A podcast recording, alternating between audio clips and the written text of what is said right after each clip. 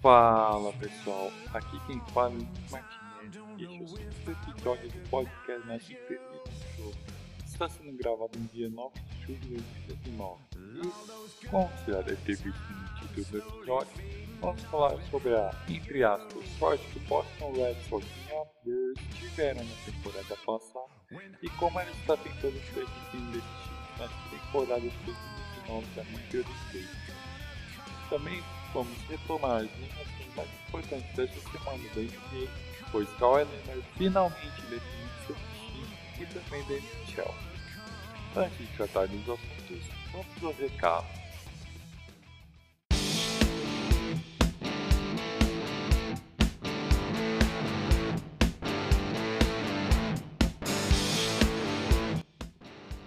Se esta é a sua primeira vez ouvindo podcast em termos do jogo, assine já o nosso Estamos disponíveis nos principais agregadores de podcast, Spotify, SoundCloud, Cashbox, Google Podcasts, Stitcher, entre outros, além do YouTube. E compartilhe com seus amigos nas redes sociais.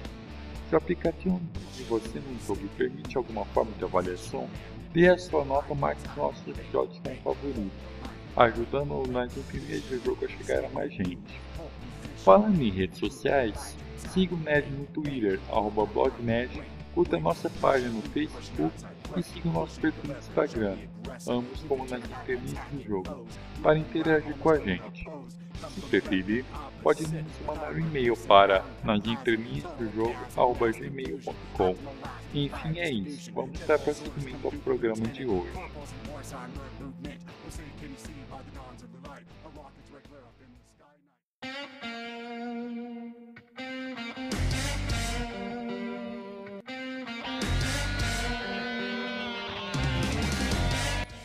Agora vamos ao assunto que interessa. Como que o fator sorte pode interferir no desempenho de um time de uma temporada para outra? São os dois maiores casos dessa temporada do Major League Baseball. O Boston Red Sox, atual campeão, e Milwaukee Brewers, que foi finalista da Liga Nacional e eliminado em sete jogos pelo Los Angeles Dodgers. Os Red Sox terminaram com a melhor campanha da temporada passada, somando 5 vitórias contra 4 derrotas, enquanto os Brewers tiveram a quinta melhor, com 96 vitórias e 67 derrotas, sendo a maior da Liga Nacional. No entanto, esses times não deveriam ter essa campanha, o que explica isso é a expectativa de Pitágoras ou expectativa pitagórica. Eu vou explicar agora mais ou menos como funciona. Ela foi criada por Bill James, dos mais famosos escritores de beisebol que ajudou a cunhar várias estatísticas ajudando na análise do esporte. Ela faz relação entre o número de corridas marcadas e sofridas pelas equipes com o aproveitamento, com a ideia de que esse número pode ter relação com o futuro, sendo uma forma eficaz de prever como será o desempenho dessa equipe. A fórmula é porcentagem de vitórias é igual a corridas marcadas ao quadrado sobre o número de corridas marcadas ao quadrado mais o número de corridas seguidas ao quadrado. Em outros esportes, é comum utilizar outros expoente, e na MLB ele vale de 1,81 a 1,83. O Boston Red Sox teve aproveitamento de 66,7% na temporada passada, enquanto o do Milwaukee Brewers foi de 58,9%. Já o ataque dos Red Sox teve a maior média de corridas anotadas, 5,4, e a terceira menor de corridas seguidas, 4, possuindo o segundo maior saldo ou diferença de corridas, 1,4. Os Brewers tiveram o 12 melhor ataque anotando corridas e empatou com o Boston Red Sox nas sofridas, sendo saldo de 0,6 de média, oitavo melhor. Mas os times não deveriam ter essa campanha. De acordo com a expectativa de Pitágoras, a campanha do Boston Red Sox deveria ser 103 vitórias e 59 derrotas, enquanto o Milwaukee Brewers deveria ter recorde de 91 e 72. As duas equipes tiveram maior número de luck, que seria a sorte, com 5 vitórias a mais do que o, entre aspas, ideal. Um dos fatores para isso, mas não o principal, é que os dois times tiveram a melhor campanha em jogos decididos por uma corrida. E no esporte como o beisebol é considerado um fator de sorte. O Boston Red Sox terminou em terceiro com 25-14 em jogos decididos por um, uma corrida. O Brewers está logo em seguida com 33-19. Mas a sorte da temporada passada afetou os dois times na primeira metade de 2019. Antes do All-Star Game, os atuais campeões da World Series estão com 49 e 41, um aproveitamento 8,4% inferior ao que foi feito na temporada passada. Neste momento, em 2018, o time teve 68-30 de recorde. E agora os Red Sox estão brigando com, pela vaga de wildcard com Tampa Bay Rays, com Cleveland Indians, Oakland Athletics e Texas Rangers. Já o Milwaukee Brewers segue consistente, com 47-44. E antes do All-Star Game do ano passado, a campanha na primeira metade foi de 55-43. Mesmo assim, continua brigando pela liderança da divisão central da Liga Nacional com Chicago Cubs como foi na temporada passada. Tanto é que disputaram o jogo 163 para ver quem seria o campeão, que no caso foi o Bills. No entanto, o nível de 2018 era bem maior. Né? Atualmente, a diferença para a liderança da divisão com Chicago Cubs é de apenas meio jogo. Tanto o ataque do Boston Red Sox quanto o do Milwaukee Brewers melhoraram nesta temporada em relação a 2018. Os Red Sox estão com 5,7 corridas anotadas por partida, enquanto os Brewers têm 4,7, sendo que Boston ocupa o terceiro lugar do ranking da Major League Baseball e Milwaukee 17. Mas o problema das duas equipes foi a defesa, que piorou em 2019. Boston Red Sox segue média de 5 corridas por jogo, sendo a 12ª pior marca 25% de corridas sofridas a mais se comparar com a temporada passada, quando Milwaukee Brewers sofre 4,9 pontos por jogo, sendo que a diferença média de corridas é de menos 0,2, 19 posição. Uma das estatísticas que melhor representa a queda de desempenho das equipes comparando com a temporada passada é o Simple Rate System do Sports Reference uma fórmula que envolve a média da diferença de pontos marcados sofridos de uma equipe e a força do calendário. Em 2018, Boston Red Sox teve segundo SRS com 1,2, atrás do Houston West. Já o Milwaukee Brewers ficou em sétimo com 0,6. Já em 2019, o Simple Rate System, os atuais campeões, é de 0,3, ocupando a 11ª posição. Já o time do estado de Wisconsin é 0, que é a 16ª posição. Agora, tomando como base a expectativa pitagórica nesta temporada, a campanha ideal de Boston deveria ser de 50-40, sendo a nona maior da Major League Baseball enquanto o Milwaukee Brewers continua, vamos dizer, brigando com a sorte, com a campanha 44 47. Os Red Sox são o 18º colocado em Luck, com uma vitória a menos do que deveria ter, o número ideal. Os cervejeiros mantêm a terceira colocação da temporada passada, com 3 triunfos a mais que de acordo com a expectativa de vitória. Ofensivamente falando, as duas equipes evoluíram nessa temporada. Só Milwaukee que perdeu em média de rebatida. A intensidade de crescimento ofensivo do Boston foi pequena. O aproveitamento em rebatidas foi de 26,8 para 26,2.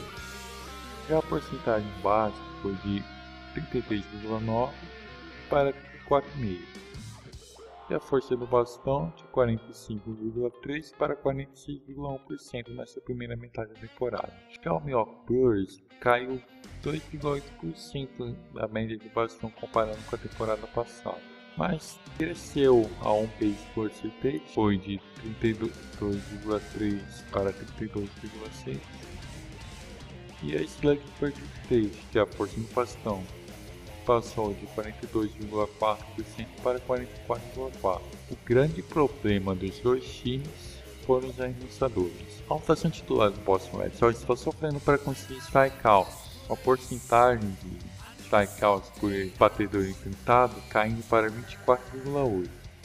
Já o número de walks mais hits por entrada arremessada subiu 8,3%, indo de 1,21 para 1,31, ocupando a décima colocação nas grandes ligas. E a média de corridas merecidas deu um salto, indo de 3,77 para 4,70, no 18º lugar.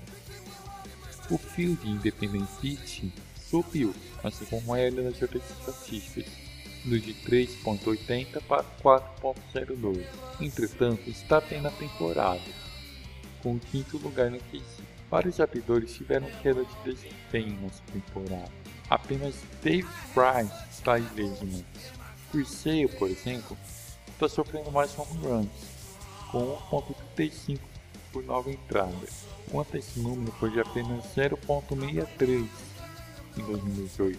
O ERA, que era de 2.11, saltou para 4.04, enquanto o Field Independent Pitching foi de 1.98 para 3.32, o que não é um número ruim, claro, só que é bem maior do que era antes. Rick Porcello, Eduardo Rodrigues e Hector Velasquez são outros integrantes da rotação titular de Boston que estão indo mal. Um destaque para Porcello e Velasquez, que possuem FIP de 4.53 e 5.43 respectivamente.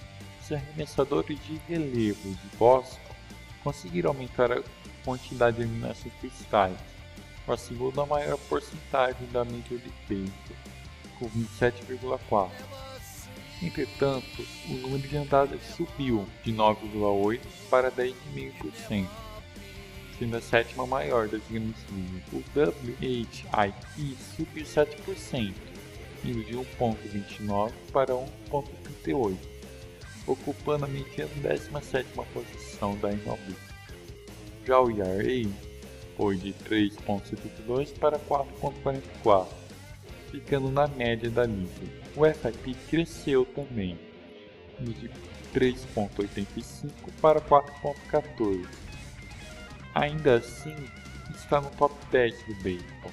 É válido lembrar que Boston Red Sox perdeu um dos principais níveis da temporada passada, Craig Kimbrell, que saiu da equipe e assinou com o Chicago Cubs durante esta temporada de 2019. Os abridores de New York confirmaram a existência de queda da temporada de 2018. A média de corridas merecidas deles foi de 3.92, porém o FIP de 4.32 e o FIP esperado de 4.44, ou seja, o forte indicativo de regressão.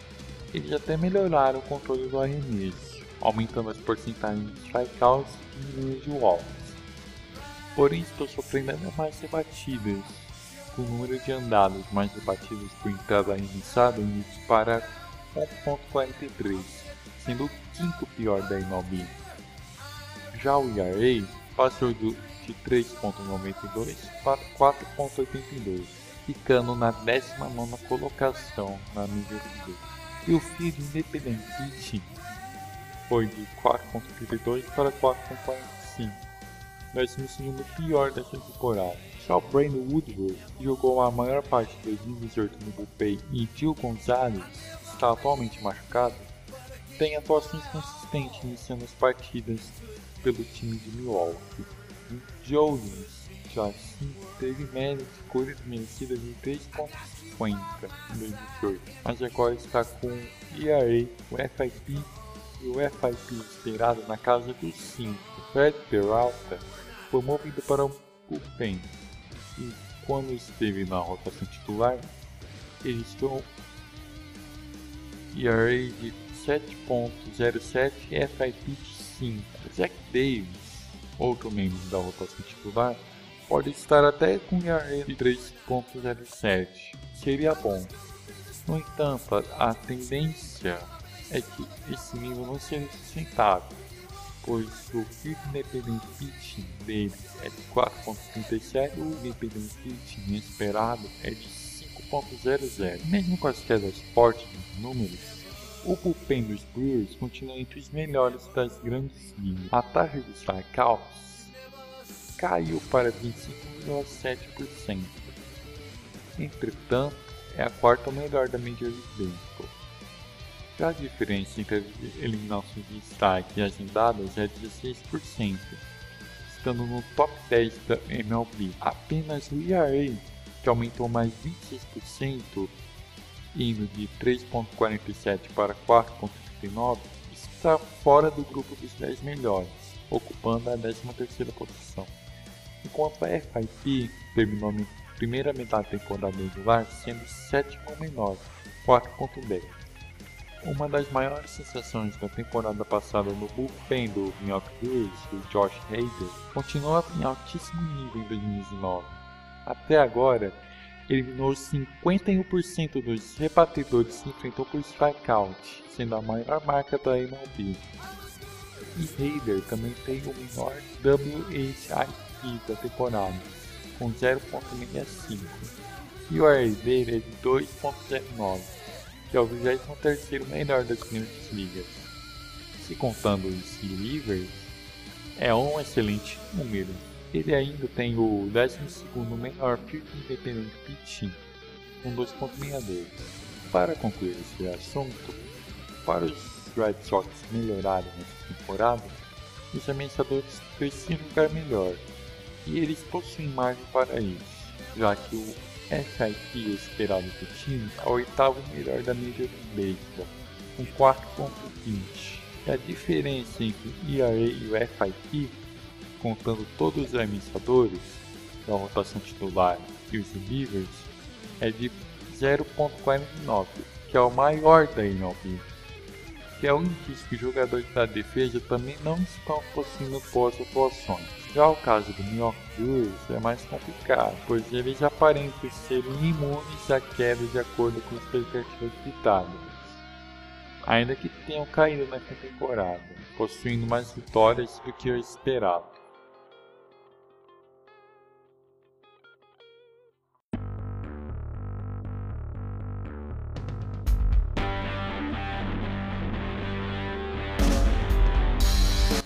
E agora vamos falar de NBA e o que dizer desse Los Angeles Clippers, hein? Trouxeram Kawhi Leonard, que finalmente anunciou para onde iria jogar neste final de semana, e também Paul George, que foi trocado pelo Oklahoma City Thunder. Os dois estiveram os maiores pontuadores da NBA em 2018-2019 o George sendo o segundo maior cestinha, com 28 pontos, e Kawhi Leonard em sexto, com 26,6. Eles serão fundamentais para melhorar ainda mais o ataque dos Clippers, estiveram em quinto na temporada passada do NBA, com média de 115,1 pontos por jogo. No entanto, o principal fator que eles vão ajudar o time de LA é justamente a defesa. Ambos estiveram entre os 10 com maior média de roubos 2018-2019, sendo Paul George primeiro e Kawhi o sétimo. E os dois estiveram também entre os 20 jogadores com menor defensive rating, que é quanto menor, melhor nesse, nesse caso, vai que o rating ofensivo tem que ser maior, o defensivo tem que ser menor. Na temporada, George ficou em 14 com 104,6 e Leonard ficou em 20 com 105,2.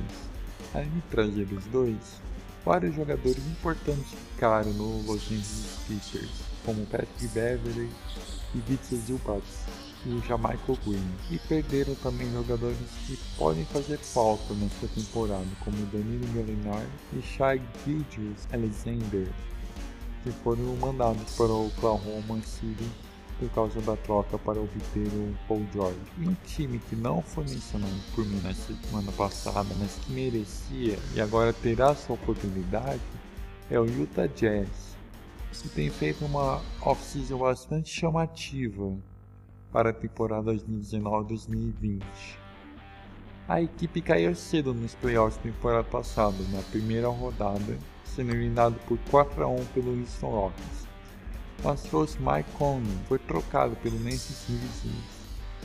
Ele teve o melhor ano da carreira em pontos, com 21,1, arremessos convertidos 7 por partida e user percentage, com 27,3%. Além da temporada passada ter sido uma das melhores dele em arremessos de 2 e de 3, e a porcentagem efetiva de arremessos também foi alta, com 50,7%. Ele também foi bem em assistências, com 6,4 de média na temporada, e o offensive rate de 5,17. Já o peer dele, o player efficiency rating, foi de 21,4 e o True Shooting Percentage de 56,9. Entretanto, ele está caindo defensivamente, já que o rating defensivo dele tem sido 110 nas últimas três temporadas e o número da carreira dele é de 108. Outro jogador importante que chegou para o time de Utah foi Mojan Bogdanovic, e teve a melhor temporada em pontos na carreira com 18 arremessos convertidos, com média de 6,4, porcentagem efetiva de arremessos de 4 com 57,5%, um offensive rating de 114 e defensive rating de 110 e o PIR de 36,1%, além do true shooting percentage de 61,3% e o reserve percentage de 22,4%. Outro time que se movimentou nessa experiência foi o Los Angeles Lakers, que estava esperando a decisão de Kawhi Leonard e aproveitando que ele foi para os Clippers, resolveu montar o seu time. O time do Lakers renovou com Ryan John Rondo, Kim Travis, Calvin Pope, Javal McGee e Alex Caruso. E ainda por cima trouxe Quinn Cook, Ever Bradley, Jerry Dudley, Troy Daniels, DeMarcus Cousins, que estava em Golden State Warriors, e Danny Green, atual campeão da NBA com Toronto Raptors. O ala armador teve a sua melhor temporada na carreira em 2019, chutando em 3, com média de 2,5 arremessos do perímetro convertidos por partida e aproveitamento de 45,5%. A porcentagem efetiva de arremessos de 4 também foi muito alta, de 62,2% e True Shooting Percentage de 62,2%. Além de tudo isso, ele teve seu maior rating ofensivo da carreira, em 119. Agora, a grande questão de Dan Green é saber se ele vai manter esse ritmo, já que nos últimos 3 anos, antes da temporada passada dele nos Raptors, não estavam sendo bons, anotando média de 7,7 pontos por jogo, com aproveitamento de chute de 3 de 35,7% e a porcentagem efetiva dos arremessos de 4 de 49,6%. Outro time que teve movimentações importantes nessa experiência foi o Denver Nuggets, que adquiriu o ala ala pivô Jeremy Grant, que era do Oklahoma City Thunder, via troca. Grant apareceu mais na temporada passada. Do que em outros anos na carreira, iniciando 77 partidas das 80 que disputou, e tentou mais de 10 arremessos por jogo, e ainda por cima conseguiu a maior média de pontos na carreira, com 13,6. A porcentagem efetiva de arremessos de 4 dele foi de 56% nas últimas 3 temporadas, já o Shooting Percentage de 58,9%. O offensive rating dele nos últimos 3 anos foi de 119 e o defensivo de 108, considerando as últimas 3 temporadas dele atuando pelo Oklahoma City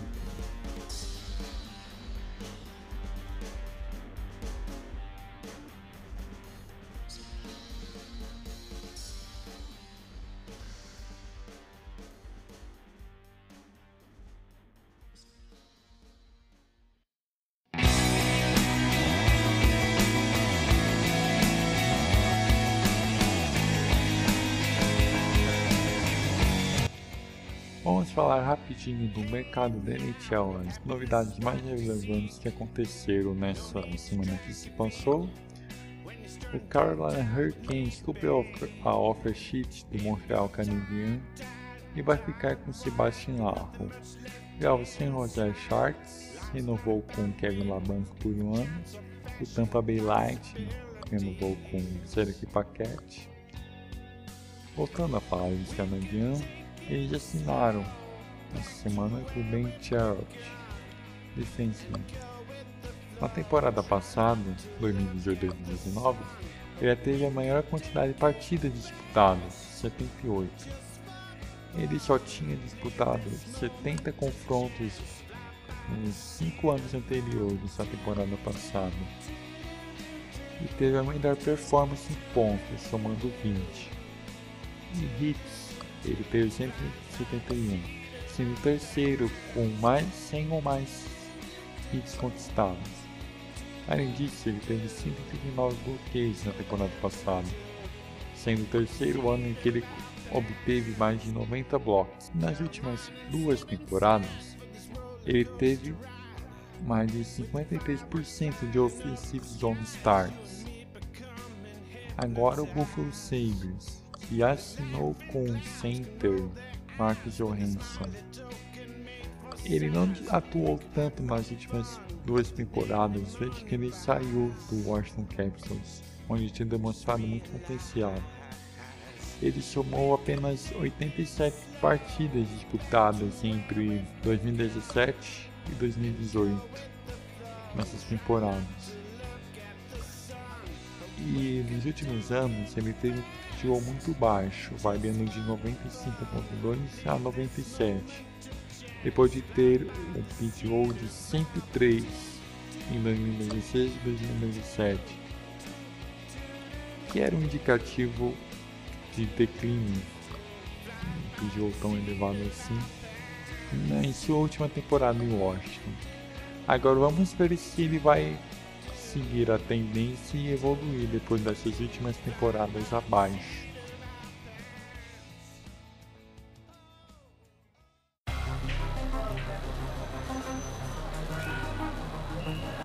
Então pessoal, por hoje é só. Agradeço por ter ouvido até aqui. Os links para explicações das estatísticas avançadas mencionadas neste episódio estão disponíveis na descrição. Dê seu feedback sobre o podcast nas entrevistas do jogo, falando sobre o que podemos melhorar e dando dicas de temas para serem abordados nos próximos episódios. Avalie nosso podcast no seu agregador, compartilhe este episódio com seus amigos e siga a gente nas redes sociais, que também estão disponíveis na descrição do episódio e falem com a gente. Até mais!